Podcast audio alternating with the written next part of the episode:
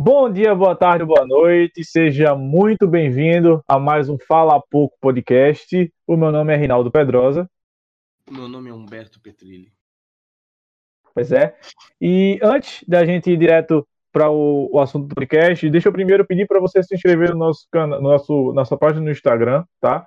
É, lá tem indicação, tem crítica de filme, artigo, perfil, tudo mais voltado para o mundo da sétima arte aí, tá bom? Nosso YouTube você pode encontrar esses podcasts estão saindo no YouTube. Também tem uns vídeos que a gente fala sobre cinema, uns vlogzinhos, que esses vlogs também saem no Instagram, lá no IGTV. Você pode conferir em qualquer, dois, em qualquer das duas plataformas. É, também tem nosso Spotify, uma plataforma mais própria né, para esses podcasts que a gente faz. Então, se você pre preferir o Spotify ao YouTube, você pode ir também. Caso você não tenha Spotify ou prefira escutar no YouTube, os vídeos também, os podcasts também estão disponíveis lá, tá? É, basicamente isso, vamos lá para o podcast. O tema de hoje, é, senhoras e senhores, como vocês viram no título do vídeo, a gente vai falar sobre obsolescência programada. O que é, tire, como tire afeta o... o dia a dia de. Oi? Tire o Celso Russomano da sala. a gente vai falar hoje o que é, como afeta o dia a dia das pessoas. Então, vamos embora.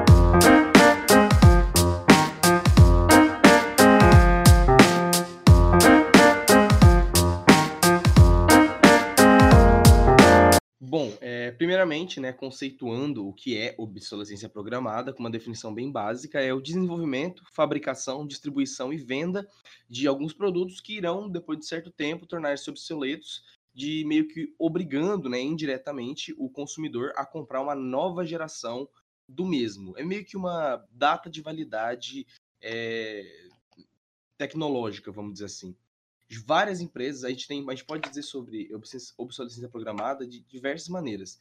Tem aquela que é realmente uma obsolescência programada que está voltada para tecnologia específica, assim, sabe? Tipo assim, quando a empresa ela vai e diminui, vamos dizer assim, a, o, a força né, da bateria de um celular, quando desenvolve algum problema na fonte, que depois de um tempo ela vai fazer, vai é, se tornar obsoleta, justamente. Quando uma lâmpada vai queimar depois de, sei lá, mil horas, por exemplo dentre outras coisas. E também tem aquela que é simplesmente a mais, entre aspas, né, natural, que é quando você tem um, um aparelho telefônico e surge novas gerações dele, novas atualizações, e meio que ele não tem capacidade mesmo de aguentar os novos softwares e novas coisas que estão aparecendo, né? Pois é, assim, tem algumas vertentes né, da, da obsolescência programada. Eu acho que tem aquele que a própria. É muito comum com os iPhones, por exemplo, quando vai lançando o iPhone X, o iPhone 11, 12, 20, os iPhones mais antigos, né, tipo o 7, o 8, a Apple, apesar de ainda manter algumas atualizações, ela meio que dá um downgrade no seu celular, né? É, você vê que às vezes a câmera fica piorzinha, o celular fica mais lento, fica travando, por alguns motivos. Por própria vontade da Apple de fazer isso, que já saíram diversas é, é, matérias da própria Apple admitindo que quando saem celulares novos, ela dá um downgrade nos seus celulares mais antigos, quanto também pela própria capacidade. À medida que celulares novos vão lançando, eles vão tendo mais capacidade de receber atualizações, enquanto os celulares mais antigos não têm tanta capacidade assim e acaba sobrecarregando ele. Eu acho que o, o modelo mais básico, né, o, o, o principal que a gente pode citar aqui de obsolescência programada é a questão da lâmpada. Né? Se você for ver, nos Estados Unidos tem uma lâmpada que funciona desde 1901. Essa lâmpada nunca apagou. E aí você se pergunta: se eles sabem fazer uma lâmpada que nunca apaga, por uhum. que a daqui de casa queima? Tá ligado? E aí você fala, porque se todo mundo tivesse uma lâmpada que nunca queimasse, né, que nunca parasse de funcionar, não teria fábrica de lâmpada hoje em dia, porque todo mundo só precisaria comprar lâmpada uma vez. Então, eles fazem a lâmpada já programada para ela queimar num certo período de tempo para você sempre precisar comprar lâmpadas. Então, isso faz com que o preço da lâmpada seja mais barato, né? Porque você vai ter que comprar várias vezes, você não vai comprar um produto extremamente caro. Isso faz com que a lâmpada seja mais barata e também faz com que você é, é, compre recorreramente, uma lâmpada nova. Então, acho que esse é o principal, principal ponto da obsolescência programada, mostrando como isso é real, é o fato da lâmpada, que faz com que você sempre fique comprando coisas novas. Né?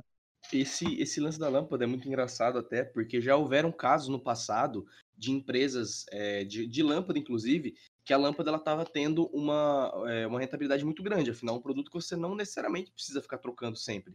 E aí, meio que isso foi considerado como cartel, né? Que é quando várias empresas combinam entre si de que todas as lâmpadas iam ter meio que uma durabilidade de no máximo mil horas.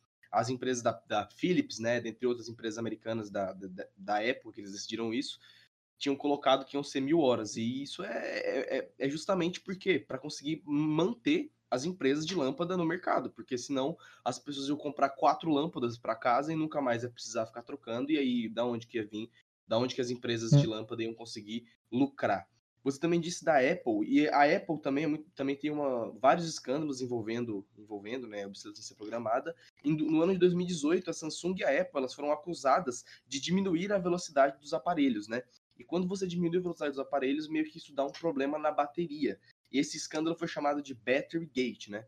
A Apple, na época, como todas essas empresas que são muito famosas ficaram meio que negando, ficaram meio que tentando colocar por debaixo dos panos, mas em 2020, agora em março, ela admitiu e falou, é, realmente é isso aí mesmo, é, eu, eu, ele foi multado em, tipo, cerca de 3 bilhões de, de reais, né, 500 milhões de, de dólares, para colocar fim desse escândalo do Battery Gate.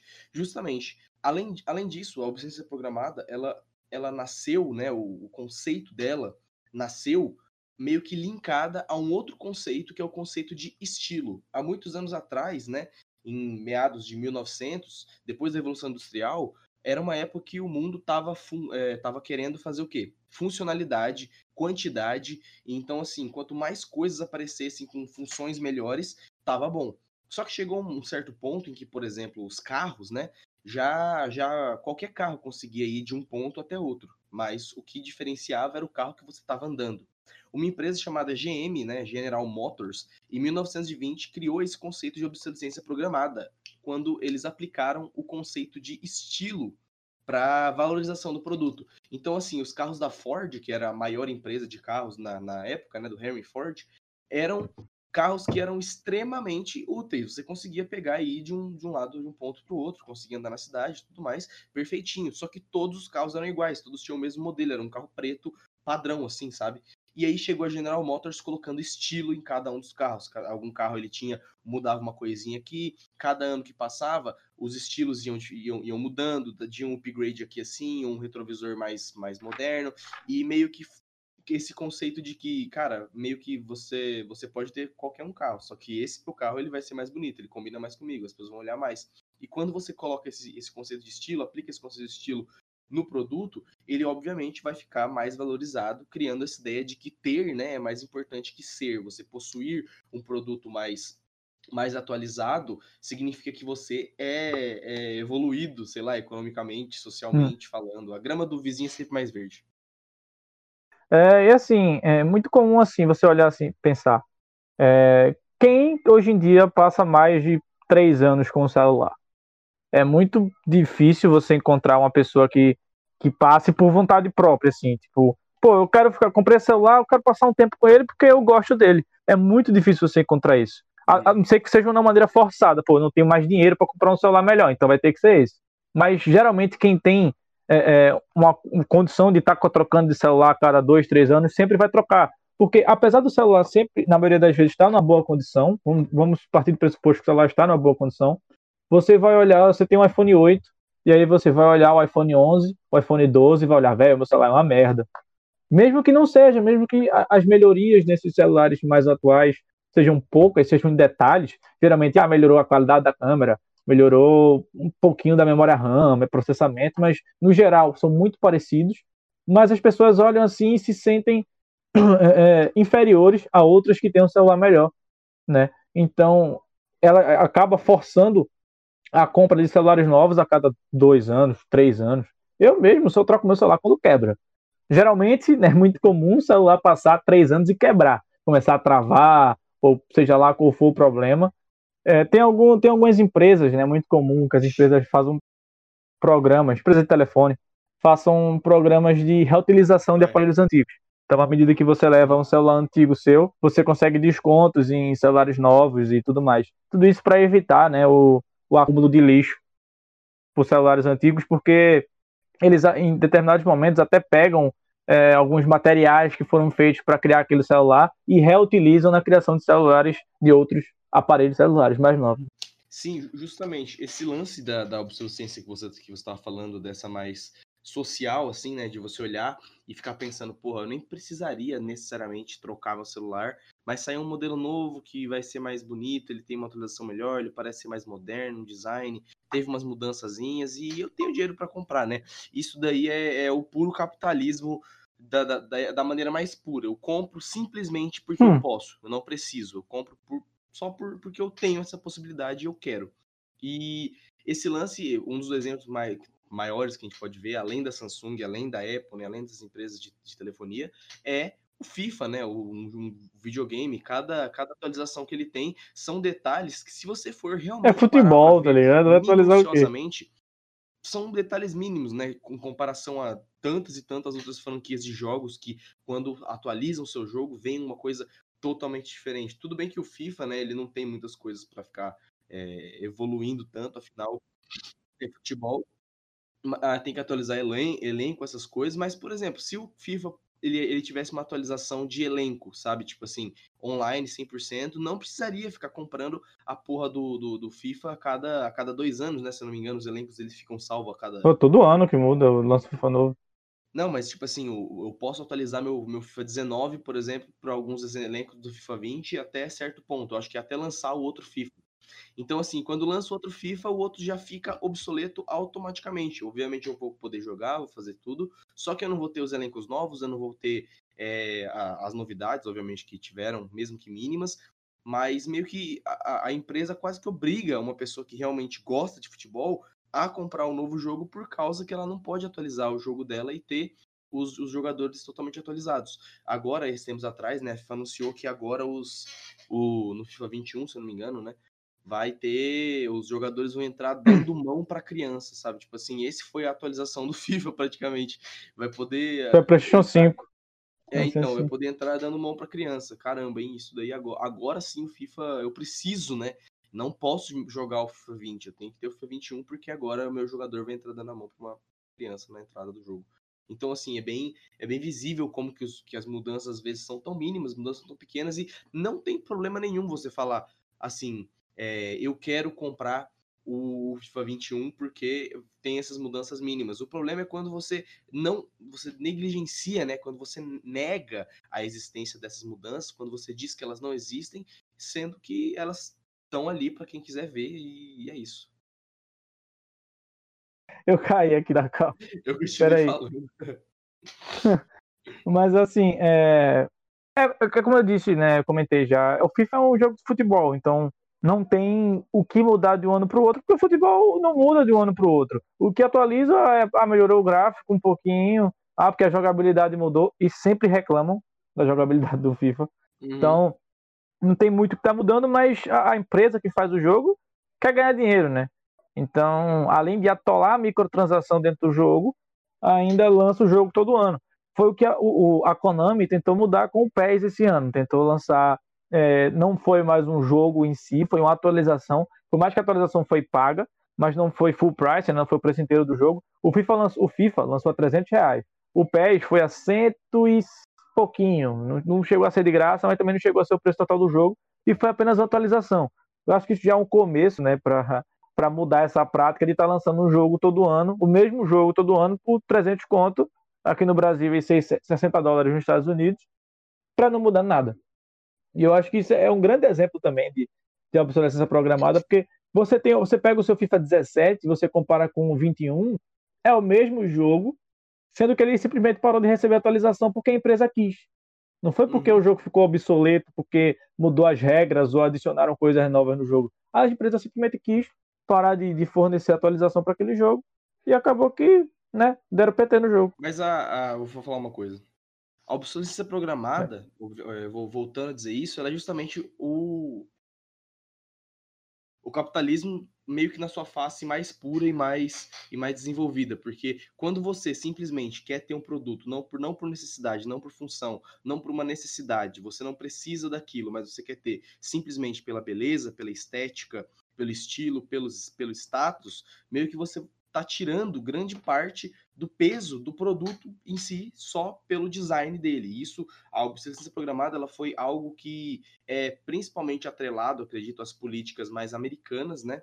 De, faz, de fazer produto, o capitalismo mais americano, que tem que ter esse lance do consumismo, o lance da publicidade. A, os Estados Unidos é o melhor o melhor vendedor que existe no mundo inteiro. O cara sabe, os caras sabem fazer produtos e mais ainda, sabem vender produtos, sabem fazer você querer aquilo, você olhar na televisão e você pensar, caralho, eu preciso, eu preciso ter um massageador de, de, de torso, sabe? Tipo, uma coisa que uhum. naturalmente você não ia precisar, não é uma coisa que você realmente é uma necessidade intrínseca à humanidade, é simplesmente um desejo irracional, um desejo que, volto a dizer, isso não tem problema, não tem problema algum você você querer comprar coisas, você querer ter esse desejo de consumo e trocar o seu iPhone todo ano pagando o preço de um Celta quatro portas completo. Dinheiro é seu, tem... né? Basicamente, faça o que você então, quiser com ele. Não tem problema nenhum você fazer isso, mas pelo menos não não não não fique espantado, vamos dizer assim,